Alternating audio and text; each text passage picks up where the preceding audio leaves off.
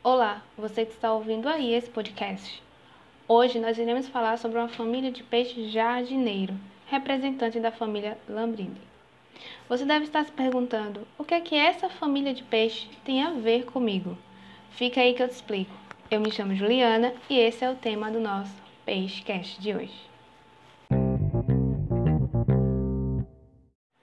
A família Lambrine é uma das mais diversas famílias de peixes em forma, cor, tamanho. Muitas espécies são altamente coloridas e podem existir vários padrões de cores dentro de uma espécie. Ou seja, pode ser azul, amarelo, vermelho, dourado, a cor que ela quiser. Essa família é popularmente conhecida como budião. Os budiões são os peixes papagaios compostos por aproximadamente 100 espécies, distribuídas em 10 gêneros. No Brasil, 10 espécies têm ocorrência conhecida. Algumas espécies de budiões no Brasil são conhecidas como jardineiros do ecossistema de recifais e são fundamentais para o funcionamento desses ecossistemas, pois controlam o crescimento de algas, permitindo o crescimento de corais. E um hábito curioso de algumas espécies é que se enterram na areia à noite. Algumas pequenas espécies limpam peixes maiores de seus ectoparasitas. Sabe aqueles moradores indesejados? Pronto, são eles mesmos.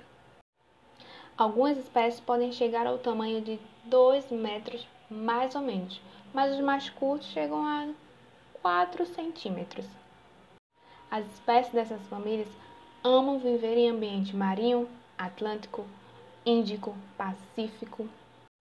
E olha só que curioso, essa família de peixes se reproduz tudo junto e misturado, sendo classificados na sua guilda de não guardadores de dispersão pelágica em massa.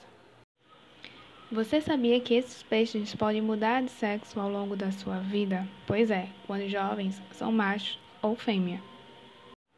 E em 2014, infelizmente, o budião eles foram incluídos na lista de espécies ameaçadas também em extinção. O budião verde, por exemplo, tem grande importância econômica, pois ocorrem capturas da pesca artesanal de peixes recifais. Por seu tamanho comercialmente atraente, a espécie é altamente pescada em toda a área de ocorrência, o que acarreta na autoexploração dessa espécie. E no nosso Peixecast de hoje é isso. Até a próxima!